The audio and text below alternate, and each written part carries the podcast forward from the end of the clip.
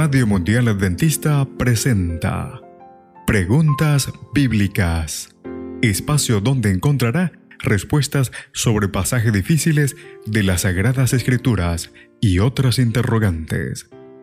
Conducido por el licenciado Rodrigo Josué Rivas. Saludos. Esperamos que el programa de hoy pueda ser de gran ayuda a su crecimiento intelectual y espiritual. Comencemos. ¿Qué eran los serafines? Programa de hoy, de serpientes y serafines. El significado del término hebreo, saraf, del plural, serafim, es incierto. La mayoría cree que deriva del verbo saraf, que significa arder por completo. El sustantivo saraf significa entonces el ardiente.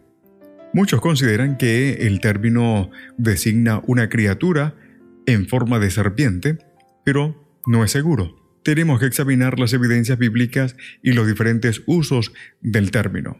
En primer lugar, el término serafim y las serpientes. El número de pasajes asocian serafín con las serpientes, como resultado de la rebelión israelita en el desierto.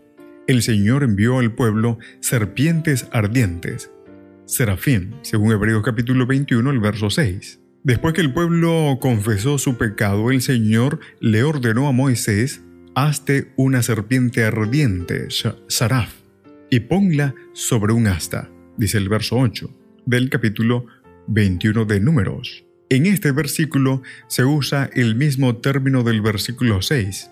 En Deuteronomio capítulo 8, el verso 15, el desierto es descrito como grande y espantoso, lleno de serpientes venenosas.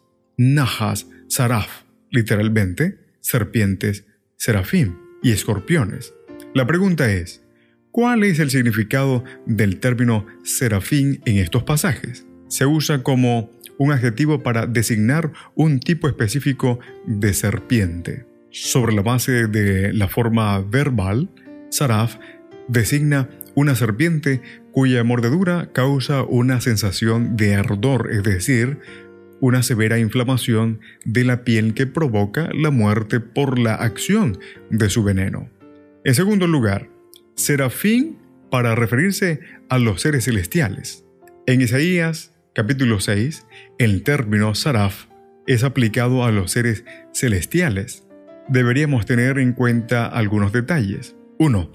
En este capítulo no se usa el término serpiente. 2.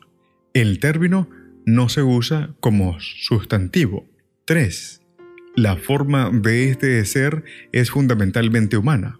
Los dos serafines tenían rostro, manos y pies y podían cantar y comunicarse mediante el lenguaje, por lo que eran seres racionales, según el verso 2, 6 y 7. Tenían seis alas y podían volar. Eran seres angélicos.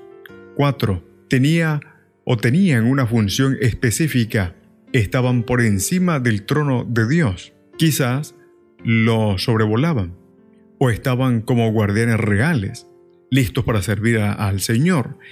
Especialmente, el rol de ellos era proclamar la santidad del Señor y ministrar en beneficio de los pecadores en el templo celestial, según los versos 3 y 7. Su porte expresa un espíritu de humildad y reverencia en la presencia del Señor, porque son llamados serafim, el verbo arder, saraf. Podría entonces expresar la idea de brillantez para indicar que los serafines eran seres angélicos de brillo extraordinario o apariencia de fuego. ¿Acaso su brillo, sus seis alas y su posición en relación con el trono de Dios lo distingue de los querubines que a menudo son asociados con el trono. Y por último, tercer lugar, hablando de los serafines para designar a seres demoníacos. Dos pasajes de Isaías asocian a los serafines con el mal. Esto puede basarse en la experiencia de Israel en el desierto. En la Biblia, el desierto es un símbolo de la muerte y una residencia de los demonios se describe a los israelitas que durante el tiempo de Isaías buscaban la ayuda de Egipto. como en tierra de tribulación y de angustia, de donde sale la leona y el león, y la víbora y la serpiente que vuela. Dice Isaías capítulo 30, el verso 6. Se podía usar animales como símbolos de lo demoníaco. Salmos capítulo 7, el verso 2. 1 de Pedro capítulo 5, el verso 8. Por ello, el profeta podría estar sugiriendo que el camino a Egipto es aquel donde residen los poderes demoníacos.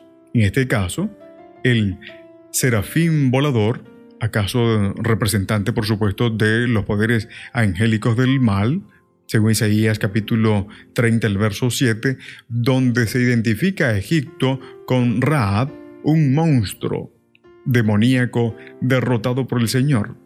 El Salmo 89, 10. En Isaías 14, 29, los filisteos no debían regocijarse porque vendría un rey peor que los anteriores, que sería como un serafín volador.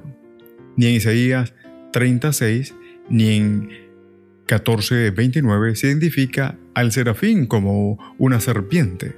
En ambos casos, el serafín vuela y es un símbolo del mal, que puede representar a los seres demoníacos que actúan en la historia humana. Esto podría también indicar que Lucifer tenía el apoyo de serafines.